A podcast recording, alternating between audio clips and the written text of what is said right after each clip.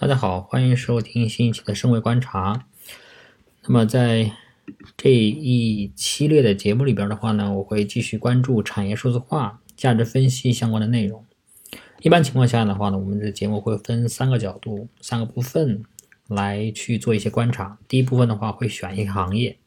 落实到这个行业的认识呢，落实到对这个行业里面的一些代表性的上市公司的年报的解读上。啊，我们也不会。从头到尾去做呃特别繁琐的一些解读，我们只会挑出其中的一些关注点，然后来去做一些行业认知的解读。那最近的这一系列的话，我会集中在储能，尤其是在电池行业上。那第二个的部分的话呢，我会去做一些行业数字化的认知，就是为这些行业提供服务的，不管它是制造的，还是一些这种流通的，还是服务方面的一些数字化平台，呃，集中在这方面的话，对就进行一些分析。那第三个的话呢，会在这两个的结合点上，去看一看有没有地方的价值被低估了。比如说是它的哪些企业已经在开始做一些产业数字化的内容，哪些的已经有这种产业数字化平台完成了一些转型。那哪些地方的话呢，它已经有呃一些财务的表现、财务的反馈能够得出来了。那么从这个意义上讲的话，它的股价上有没有得到相应的反应？有没有一些可以被上市公司去收购或者并购的一些机会，那落实在这个呃价值的分析和评估上吧。那今天的第一期呢，我会从这个呃锂电池这个行业里面去进行认识，因为最近看了一些相应的报道。那么从呃整个储能作为一个大风口来说，那储能里面电池，嗯，储能的范围当然更广，它有这种化学的、机械的种种储能方式。那么在目前的话，在商用这一块的话，最成熟的来说还是电池，包括锂电池、磷酸铁锂电池这一块。那么电池这个里面的话呢，它又会分成正极材料、负极材料、电解液，然后这个添加剂，嗯，这几个领域，还有一些结构吧，结构这一块做的人可能是企业会少一些。呃，那么在这一块的话呢，呃，我今天先从负极材料分析开始。下一期的话，我们再来看看正极材料；再下一期的话，我们再看看电解液。那么负极材料的话，有三个非常有代表性的企业哈，一个是杉杉，一个是贝瑞特，一个是普泰莱。那么这三家企业的这个呃故事哈，基本上都是从二十年前开始的。尤其像杉杉，杉杉大家所知道的以前是宁波的一家服装企业。那么在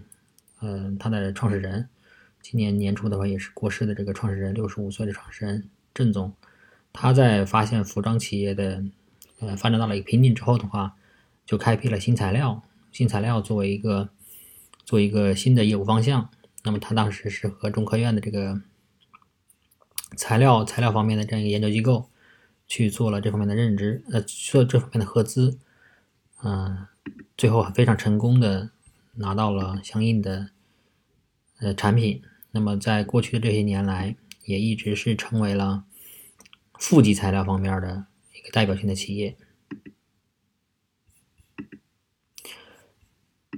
那第二家企业的话呢是这个呃贝瑞特，贝瑞特是深圳的一家企业，那这家企业的呃代表性也非常的强，代表性也非常的强，尤其是它在这种呃人造石墨。嗯，这一块它是啊天然石墨的这一块的全球第一。那基本上从零零零年吧，零零年这个创立之后，然后到了零六年之后，成为了天然石墨的呃第一品牌。然后后来的话，就一直一直成为了这个嗯天然石墨的龙头。那就是不管是杉杉还是这个。嗯，贝瑞特，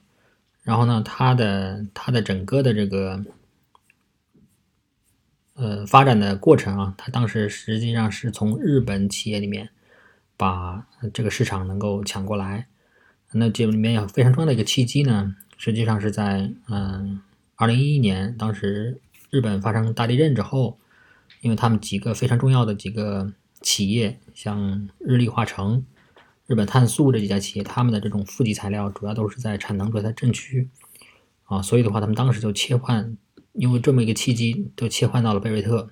那一一旦切换到了贝瑞特之后，而且中国本身的这种石墨矿的资源又非常的丰富啊，所以的话，一旦这个切换过来，那它就基本上就再也回不去了。所以到天然石墨的这个市场比例啊，贝瑞特的话已经占到了七成。那这种天然石墨呢，这种呃有一个有一个特点哈，因为这种它在呃一些情况下它会发生一些膨胀啊，但是如果说你是做的这种电池比较大的情况下的话，它这种稍微的膨胀，它可以用一些外壳来去对它进行约束啊。那从什么时候开始，大家从这种呃天然石墨转到人工石墨呢？就是因为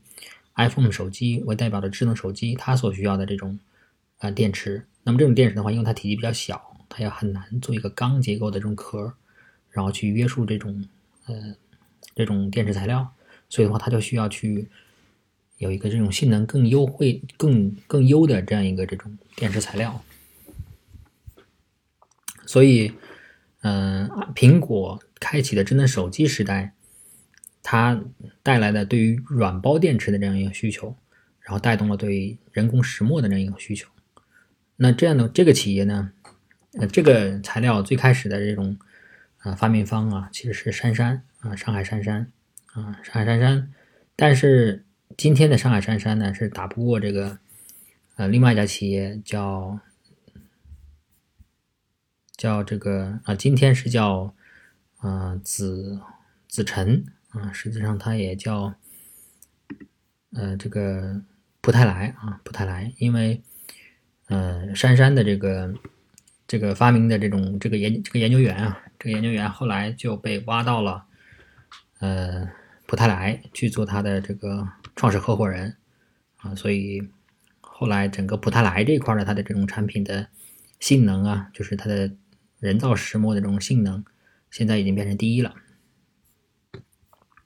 所以这是这个整个的这个，嗯，整个的这个人造石墨或者说负极材料这个领域里面的这三家最有代表性的企业。就是在天然石墨里边，嗯，最有代表性的是贝贝特瑞啊，然后在这个人人工石墨这一块的话呢，嗯，最有代表性的是普泰莱。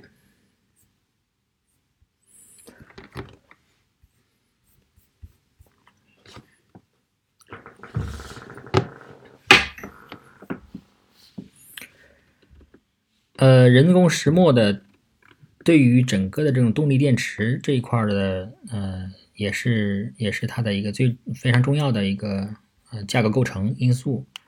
啊，因为整个的价格动力电池的价格哈也一直在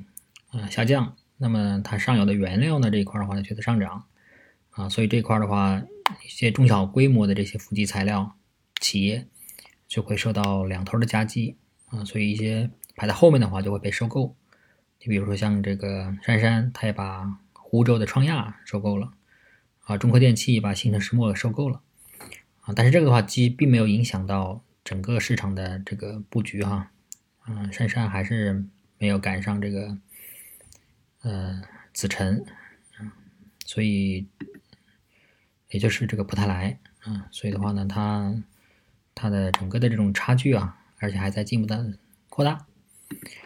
呃，那这就是就是关于这个。负极材料这一块的哈，这三个企业，这是三个最具有代表性的企业，而且目前来看的话，就是普泰莱的这种增长势头，啊，和贝瑞特的增长势头会更好一些，这是第一个。那第二个的话，就是在第一个方面，那第二个方面的话，我我在关注，就是在这个领域里面，它所能提供的这些，呃，产业数字化平台。那目前来看的话，包括从杉杉还有贝瑞特。然后普泰莱他们的研报里面的话，对于数字化这一块提法并不多，呃，因为对于这样的一类生产企业，它最主要的还是生产环节的这种数字化，因为其他的话，因为他们的 to B 属性都非常强，然后供应链也相对的比较呃稳定，啊，所以的话呢，它在这一块动的心思并不多。那从这个角度来讲的话，我们可以看到，就是在呃锂电的生产设备这一块儿啊，有几家企业它一直是在做。啊，生产设备的数字化，你比如像先导智能啊，先导智能的话呢，也是一直在专注着呃锂电池生产整线装备里面的呃它的设备和系统啊，所以的话呢，它一方面的话就是建立了先导云，它把 ERP、PDM、CRM 和 MES 啊 MES 这一块他们都做了一些集成，然后还有利元亨。利元亨的话也是首次提出了，二零二二年的时候提出了这种海葵制造，然后把软件和硬件进行一个集成，所以这个的也是值得关注的。呃，宇航股份呢，其实也是可以呃关注的一家企业，但是它现在上市已经已经被私有化了，上市已经终止了。那还有一家企业可能也比较值得关注，像银河科技，银河科技的话也是一直。持续的在关注着这种锂电生产的 MES 系统的，那么现在的话，它和这种呃其他的这些数据管理系统啊，然后和它的现场的 BOM 数据、工艺数据的这种自动对接啊，这一块的话做的会比较好。那么它在啊二零一八年的时候，当时还和腾讯云和华龙讯达啊，然后联合去做锂电行业的工业互联网啊，但是这几年从二零二零年开始，把数字化管理啊升长为。重要的发展战略，那么它的工业互联网这个这一块的话呢，其实后面的报道不是特别多啊，但是，呃，从它为客户提供的，就是这方面的原因也可能在于啊，就是说它提供的这种系统其实是应用在客户企业，那那这块的话对大家的报道啊，并不太多啊。对于银河科技在这一块的收入上，其实在财报里面的话是可以看到的。让我也我也会持续的再关注一下，就是银河科技在今年，它今年的财报还没有发布，对这一块的呃收入的一些这种反馈。那整体上来看的话呢，就是我们认为，首先的话就是整个的锂电行业还是处在一个快速增长。然后对于这个呃，今天我们看的是负极材料，那其实所有的这种材料啊，他们一方面的话是在通过这种。提高他们的生产效率，提高他们的工艺，来去降低成本。另外一方面的话呢，他们也在做一些这种原料方面的一些布局，但是这些的话可能还是会属于一些大头巨头的游戏吧。所以从这个意义上讲的话，一方面的话是在生产环节的这种数字化，另外一方面的话是在整个的啊材料、材料协同还有软硬协同这一块的数字化。那么在这一块的话，我觉得像银河科技和这个。嗯，先导智能、力源亨，那么这几个的话都是可以值得关注的一个产业产业数字化方面的呃解决方案。嗯，那么今天的分析呢就到这里，嗯，谢谢大家。